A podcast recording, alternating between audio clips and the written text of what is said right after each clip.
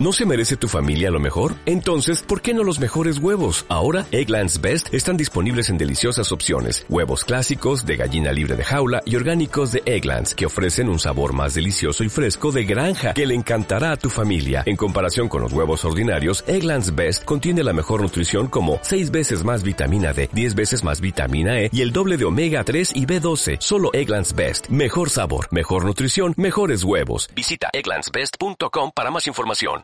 En Onceu Radio, una vez a la semana. Con Noelia Fernández. Hola, ¿qué tal? Me alegro de tenerte ahí otra semana más porque no has fallado esa cita que te prometí. A esta cita con la radio. Ponte los auriculares o sube el volumen porque esto es una vez a la semana y cuento con tu compañía.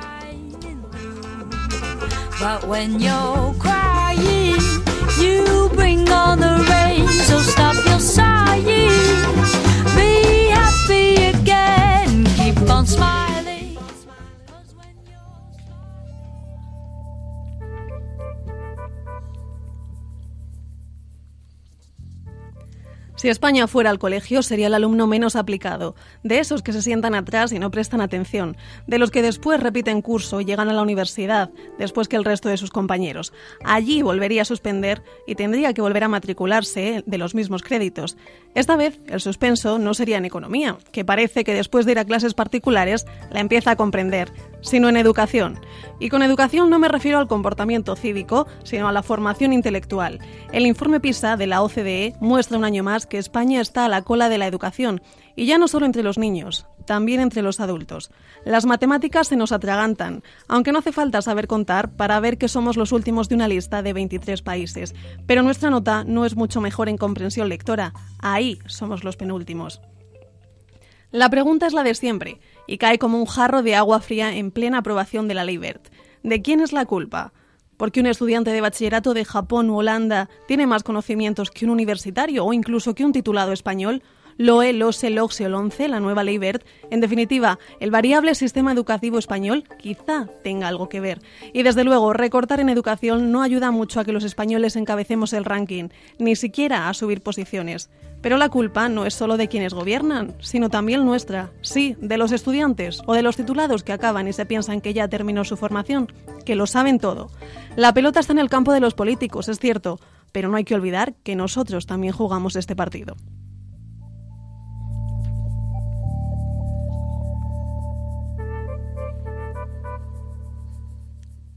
Muy buenas, gabinete. Hola, buenas. Hola, muy buenas. Pues semana cargada de noticias. Empezamos por la economía, que esta semana no tiene cita con el doctor Pablo Alcalá, pero vamos a tomar algunos apuntes, algunos datos en su historial clínico para que no se nos olviden. Y es que parece que las previsiones mejoran la situación de nuestro país. Julio López Leite, ¿qué dice el FMI? Efectivamente, el Fondo Monetario Internacional dice que la economía española, que ha sufrido durante dos años consecutivos eh, negativas eh, cifras, eh, pues crecerá moderadamente en 2014 y crecerá un 0,2%. La institución presidida por Christine Lagarde se muestra una vez más menos optimista que el gobierno, que estima la subida del próximo año en un 0,7%. También se espera una subida del PIB cercana al 1%. Lagarde ha perdido también al gobierno de Rajoy que se centre en la lucha contra el paro, especialmente la que afecta a los jóvenes. El FMI prevé que la tasa de desempleo se sitúe este año en un 26,9%. Solo, Grecia, solo Grecia presenta una tasa mayor. En 2014 su proyección se sitúa en un 26,7%. Lagarde ha elogiado las medidas llevadas a cabo por el gobierno y se ha mostrado satisfecha con la prórroga de dos años que el ECOFIN le ha concedido a España para ajustar sus desequilibrios presupuestarios. Y otro apunte de economía, polémica en el Congreso por las declaraciones de Montoro. Polémica en el Congreso, el ministro de Economía Cristóbal Montoro asegura en el Congreso ante la sorpresa de los grupos de la oposición que los salarios no están bajando, sino que están experimentando una subida moderada. El Instituto, el Instituto, Nacional de Estadística confirma la bajada en los sueldos de los trabajadores españoles. La palabra de Montoro contradice las pronunciadas por Rajoy durante su estancia en Japón, donde recomendó invertir en nuestro país ante la caída de los salarios. El Congreso ha tenido bastante protagonismo esta semana y no solo por las activistas de FEMEN que rompieron la monotonía de la Cámara, sino también por la aprobación de la nueva ley de educación. Ana Errejón. Pues así es, Noelia. El Congreso ha aprobado el nuevo proyecto de la ley para la mejora de la calidad educativa, conocida popularmente como Ley Verde. Las mayores novedades de esta nueva ley son la unificación de los, de los, bachilleratos de humanidades y ciencias sociales, también la consideración del castellano como lengua principal en la enseñanza en todo el Estado. Pero esta nueva ley no ha sido bien aceptada, ya que ha recibido el voto en contra de toda la oposición, excepto For Asturias y UPN, que, que se han abstenido.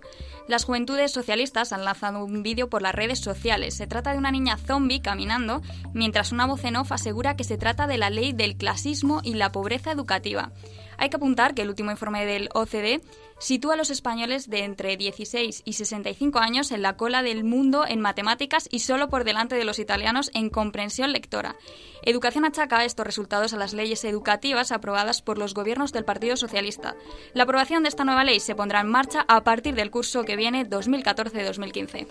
Cambiamos de tema, aunque aparentemente no tiene nada que ver con la educación, hay más relación de la que pueda parecer de entrada, y son los premios Nobel que esta semana ya hemos conocido. Pues así es, Noelia, como viene haciéndose desde 1901, Suecia entrega este mes los Premios Nobel 2013 que reconocen los, las mejores investigaciones y trabajos en las disciplinas de medicina, física, química, literatura y economía, además del reconocido Premio Nobel de la Paz. Los más esperados, el Premio Nobel de Medicina, ya tiene dueños. Se trata de los científicos estadounidenses eh, James Rothman y Randy y el, alemán, y el alemán Thomas Sudhoff. El premio Nobel de Física ha recaído en los grandes favoritos, los padres del Boston High. El premio, el premio, Nobel de Química ha recaído en el austriaco Martin Karplus, el sudafricano Michael Levitt y el israelí Arie. La escritora canadiense Alice Munro ha sido la galardonada con el Premio Nobel de Literatura, al estar considerada como una de las escritoras actuales más destacadas en la lengua inglesa. Y por último, la Organización para la Prohibición de las Armas Químicas ha sido galardonada con el Premio Nobel de la Paz 2013 por su gran labor en la destrucción del arsenal químico en todo el mundo. Y ya que hablamos de premios, Malala, la pequeña pakistaní defensora de la educación de las niñas, a la que dispararon los, talibanes, no ha conseguido el Nobel de la Paz, aunque sonaba entre las favoritas, pero sí el premio Sájarov 2013 a la libertad de conciencia que concede la Eurocámara. Y esta semana nos toca despedirnos con una noticia triste que nos ha sorprendido a todos y es la muerte de la piloto María de Villota, Julio López Leite. Efectivamente, María de Villota nos dejaba. Hace casi dos años sufrió un accidente durante una sesión de pruebas del equipo ruso de Fórmula 1 Marusia, hija del también piloto de Fórmula 1 Eugenio de Villota. Eh, era una mujer vitalista, positiva y luchadora. Se apagaba la luz eh, de su vida hoy a las 7 de la mañana en Sevilla, donde iba a dar una charla a su muerte. Se pudo deber un derrame cerebral consecuencia del accidente que sufrió. Tenía previsto presentar su libro La vida es un regalo, donde explica su lucha para vencer las adversidades de la vida.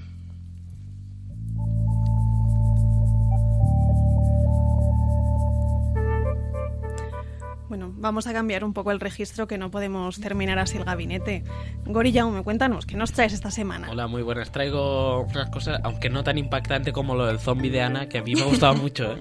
Esto del zombie ha sido, ha sido impactante. Yo tengo que decir que no lo he visto. Pondré el vídeo este fin de semana porque... A mí me ha impactado, a mí me ha impactado. Pero bueno, tengo que deciros que, bueno, ¿A quién no le ha costado levantarse por la mañana y tener que ir a clase? Pues a mí cada vez que va avanzando más el curso me cuesta más y más y más levantarme. Con esas clases tan divertidas que tenemos, ¿eh? Sí, a las 8 de la mañana. A las 8 de la mañana que... Pues bueno, pues no hay problema porque te tomas un café y ya. Pero ¿qué pasa a esas personas que no les gusta el café? Yo tengo un amigo a que no le gusta el café. Pues es que yo Colacao, ¿no? No me puedo poner en el papel de la Energy. gente. Claro, Colacao no te anima, no te, no te activa. Entonces, ¿qué hay que hacer? Pues muy fácil. Ya han inventado la cafeína en spray. En spray, que no en vena. Bien, en spray, no en vena, no hay que chutarse. Entonces, lo que hay que hacer es, ya no hace falta que te bebas el café a sorbos, sino basta que te la apliques con un spray sobre el cuello. Como si fuera colonia. antes Como si fuera colonia. casa. Y se puede, es compatible con la colonia. Ah. Con cuatro sprays, con cuatro chuchus de estos, eh, equivale a un café. Y no hace, no hace ninguna reacción química si te echas el spray de cafeína con tu colonia. Ninguna, No ninguna. te sale un sarpullido en el cuello. Ninguna, nada. Todo es compatible y además no huele a nada, no sabe a nada y no tiene ningún color. Y eso permite que cuando una vez aplicada y te, luego te pones tu perfume, pues huelas muy bien, huelas a tu perfume. Ya, pues no me gusta, porque es que a mí me gusta mucho el café. Bueno, pues puedes tomar café y te pones dos spray. Y así vas. Y acabas Y máximo. y compenso un Claro, poco. te bebes medio café y dos chups de spray. Medio y medio. Es que tomo demasiado café. Bueno, pues ya está. Pues creo que yo, para mí, este, este spray no, no lo necesito. Pero a lo mejor alguien sí. Bueno. ¿Cuánto- ¿Sabemos el precio? Sí, es muy fácil. Mira, es muy barato, quería decir. Se han puesto a la venta ya el frasco con 40 dosis al precio de solo 15 dólares. Todavía no ha llegado aquí, No ha pero llegado a bueno, España, pero a lo mejor lo podemos comprar por internet. lo podemos comprar por internet seguro. Investigaremos. ¿Qué os parece?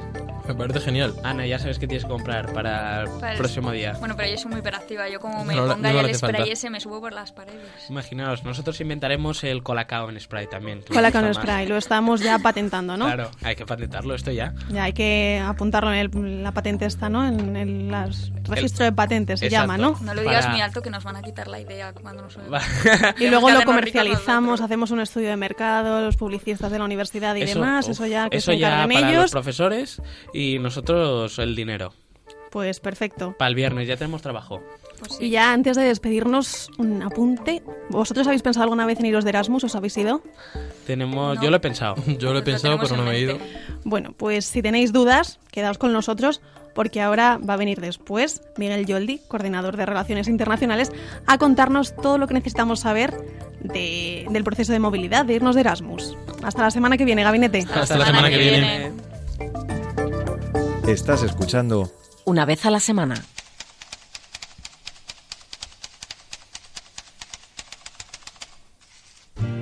Sin miedo a la página en blanco, abrimos nuestro cuaderno de bitácora, que es el cuaderno de apuntes de una vez a la semana. Si te parece, vamos a estrenar la primera hoja de esta cuarta temporada.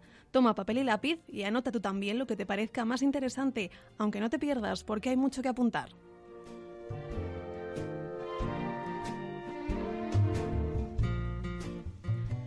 Seguro que tienes algún amigo, compañero de clase o conocido que se ha ido a estudiar fuera y a ti la idea ya se te ha pasado alguna que otra vez por la cabeza. Pero tienes dudas y no acabas de verlo muy claro. Bueno, pues todavía estás a tiempo de resolver todas estas preguntas. Te cuento que aquí, en la universidad, va a comenzar el proceso para solicitar una estancia académica en el extranjero.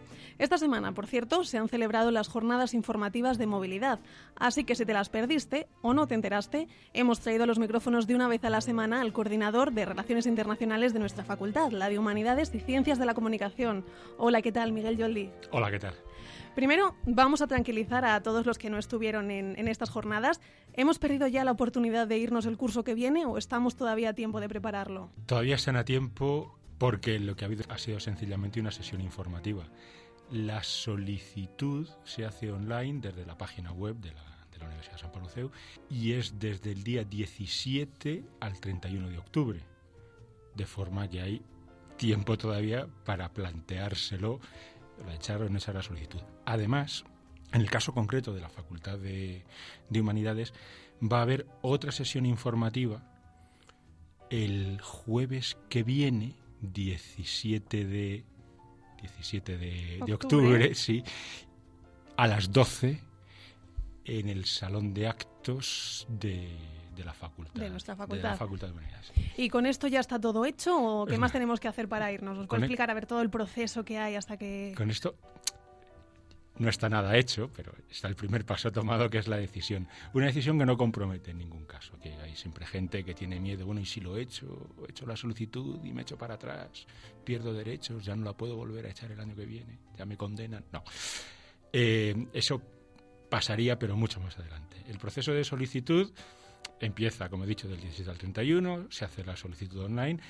Me imagino que a comienzos de noviembre saldrán las listas y en noviembre hacen exámenes de idioma los alumnos que quieren ir a programas en lengua inglesa, francesa o alemana. Esa sería la primera, la primera fase, después de haber echado la solicitud, del proceso de selección.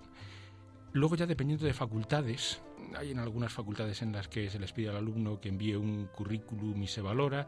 En el caso de la Facultad de Humanidades entrevistamos a todos los candidatos. ¿Y qué preguntan en esas entrevistas? Las entrevistas son sencillamente una parte pequeña de la valoración que hacemos desde, desde la Facultad de Humanidades para contrastar la idoneidad de los candidatos y también para compensar algunas insuficiencias de los expedientes académicos que proporciona el sistema SAUCI.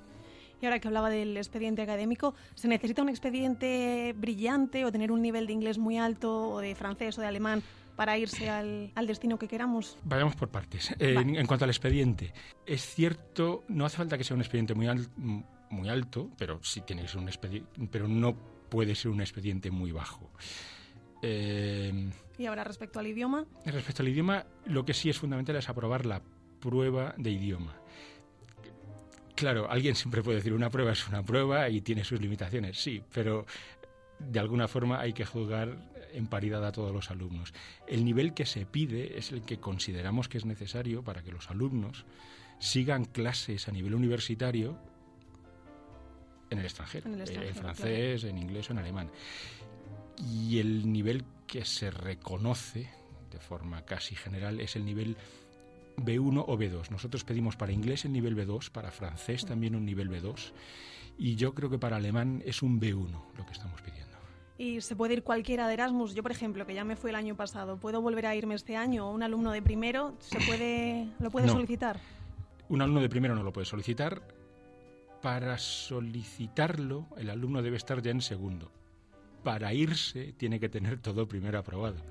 Esto no quiere decir que a la hora de solicitarlo, el alumno tenga que tener todas las asignaturas de primero aprobadas. Puede aprobarlas en la convocatoria ordinaria e incluso en la extraordinaria del año en curso. El caso es que antes de irse las tiene que tener aprobadas. Esto con respecto a si se puede ir un alumno de primero, bueno, y a partir de, de segundo, las movilidades normalmente se hacen en tercero, en cuarto, y un alumno puede incluso, y es una novedad de este año, incluso hacer tres movilidades. Podría hacer un alumno, naturalmente, que haga dos titulaciones, podría hacer movilidad en su tercer año, en su cuarto año y en su quinto año. Lo que no se puede es irse dos veces de Erasmus. Pero no se puede ir dos veces de Erasmus un alumno, ni aunque cambie de carrera, ni aunque cambie de universidad, y si cambia de personalidad. ver. ¿Y cómo se elige la plaza? Después de los exámenes y las entrevistas, y teniendo en cuenta el expediente del alumno, lo que se hace es que se elaboran unos rankings.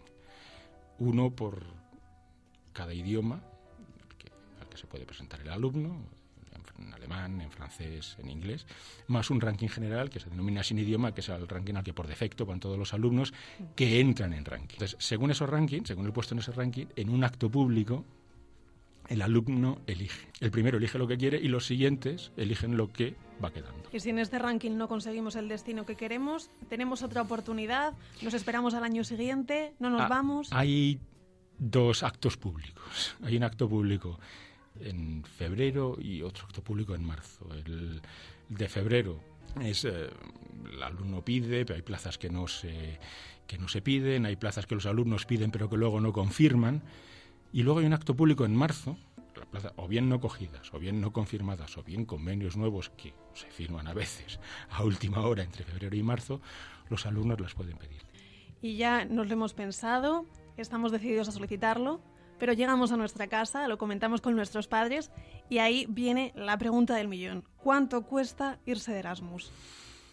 Lo que no cuesta es la universidad de destino en los convenios de intercambio, tanto si se trata de intercambio Erasmus como si se trata de, in- de intercambio bilateral. Esto es, el alumno paga las tasas del CEU o no las paga si está becado y no paga las tasas en la universidad de destino.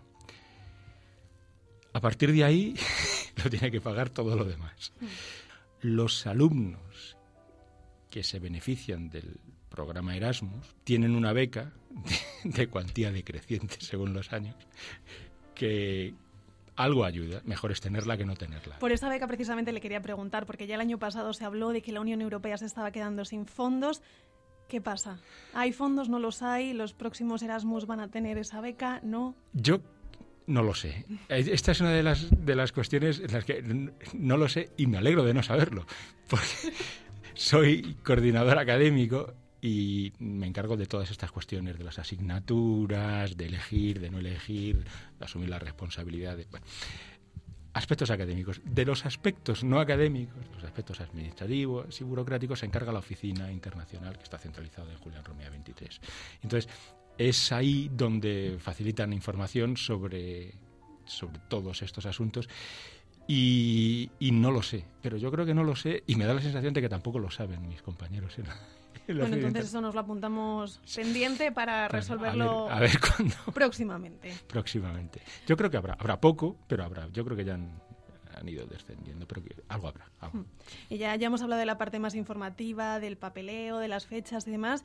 Y ahora Esto de irse de Erasmus, ¿nos ayuda en el currículum? ¿Suma puntos a la hora de buscar un trabajo, abrirnos puertas en el futuro? Eso es. Según lo quieran valorar. Yo quiero creer que sí. Sí que es cierto, hay una cosa en la que posiblemente es la que es du- duradera. Es la experiencia personal y lingüística.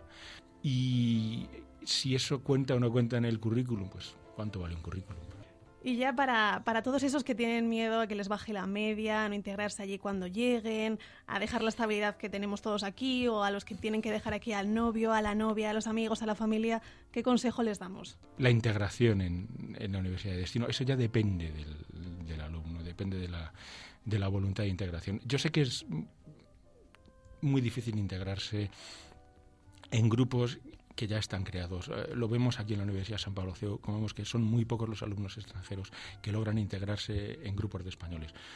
Una etapa intermedia bastante positiva es que por lo menos se integren en la comunidad de Erasmus.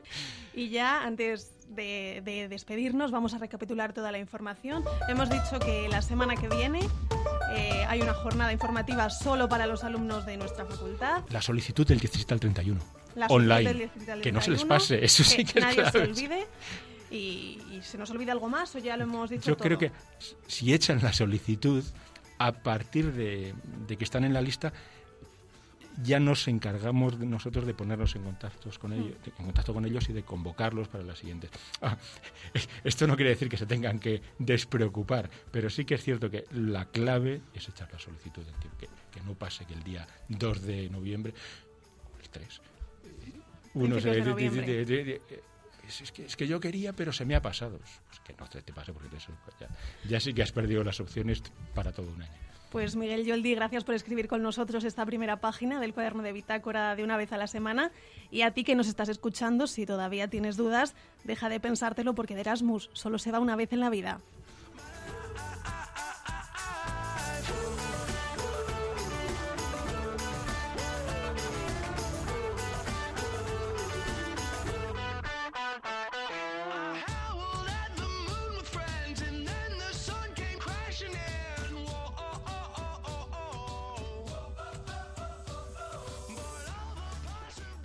En 11 U Radio. Una vez a la semana.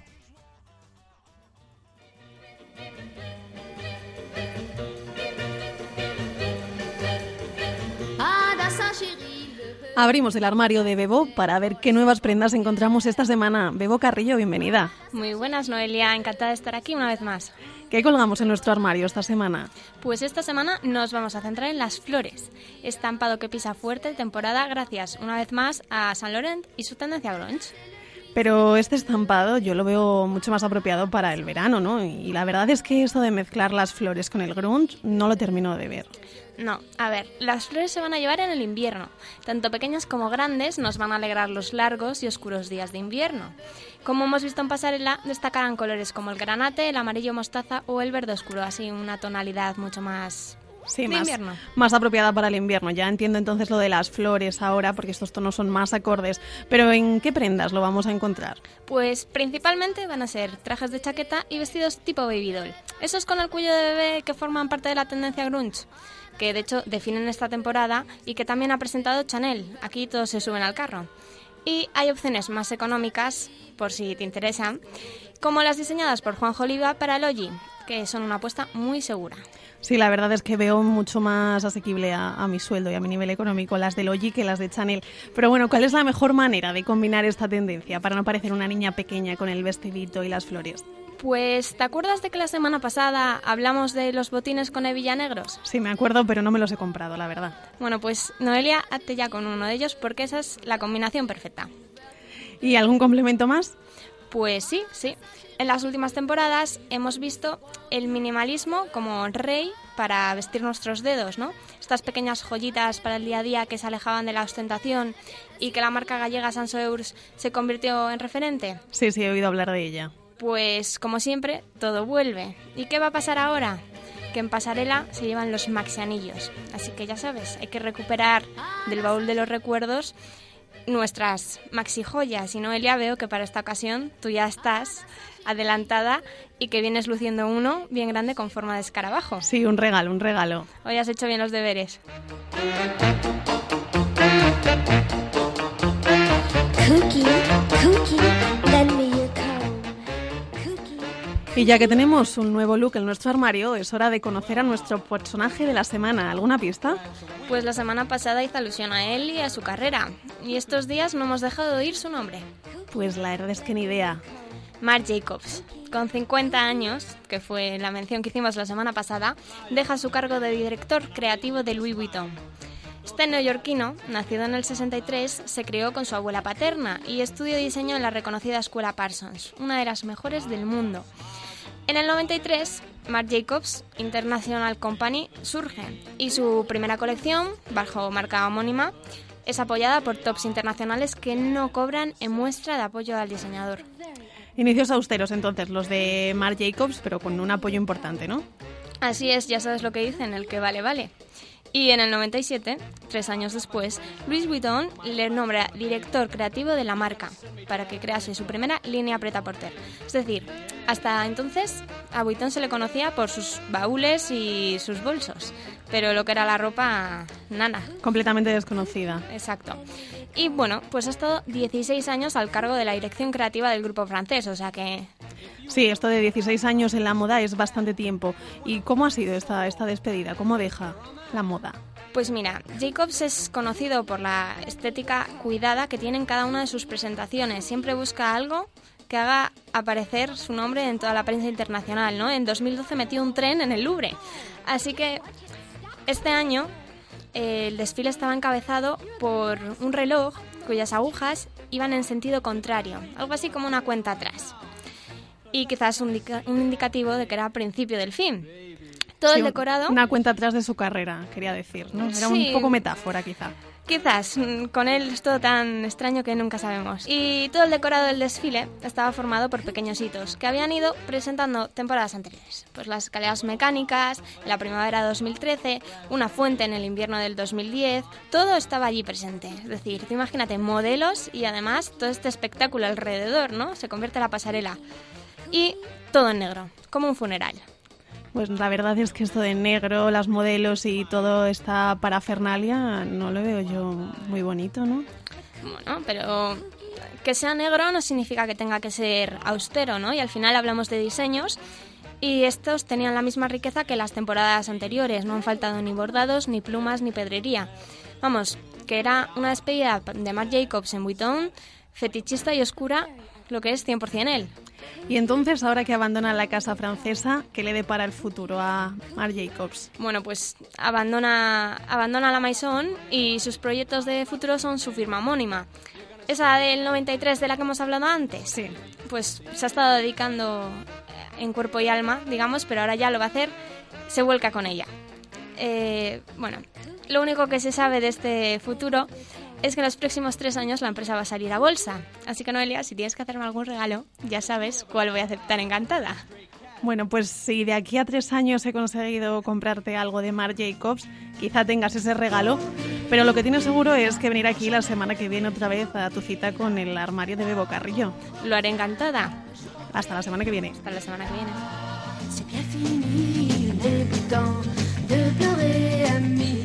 Estás escuchando Una vez a la semana.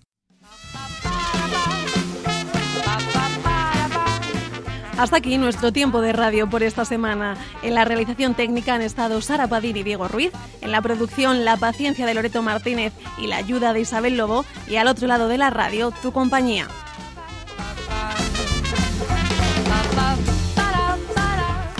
La vida a veces nos sonríe y otras veces se nos presenta como un camino lleno de piedras. A veces pequeñas, que desaparecen con una patada, otras son un poco más grandes y hay que hacer un esfuerzo para saltarlas, y otras directamente nos bloquean el camino. Pero el camino, no a nosotros. Recuerda que siempre se puede coger un atajo o incluso otro camino, aunque sea más largo, porque las dificultades son simples pruebas que nos pone la vida para que la satisfacción al llegar a nuestra meta sea mucho mayor.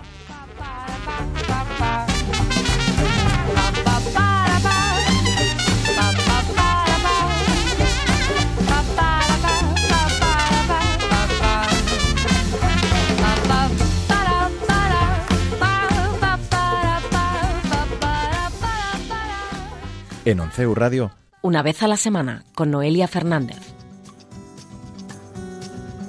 I know rumors of Holly going down. Interesting people, conversation to be found. I've lived in cities where there is no solitude. I've made some friends there that I hope I'll never lose. But for now, I want to stay in this quiet town. Neighbors on my block, they've got stories to tell. This is the grocery, but once was a hotel.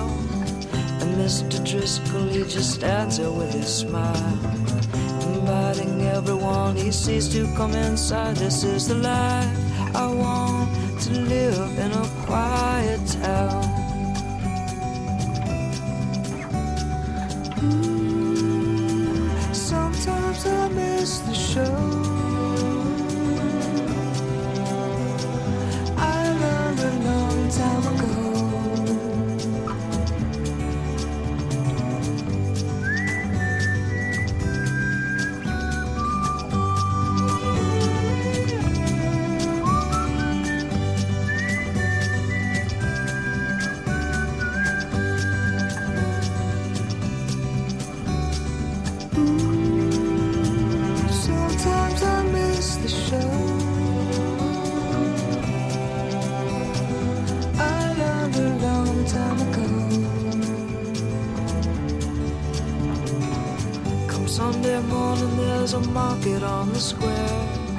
Children are playing, bells are ringing in the air.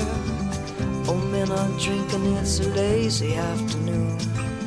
Content with thinking that there is nothing to do. So for now, I'm gonna stay in this quiet town. In this quiet town. In this quiet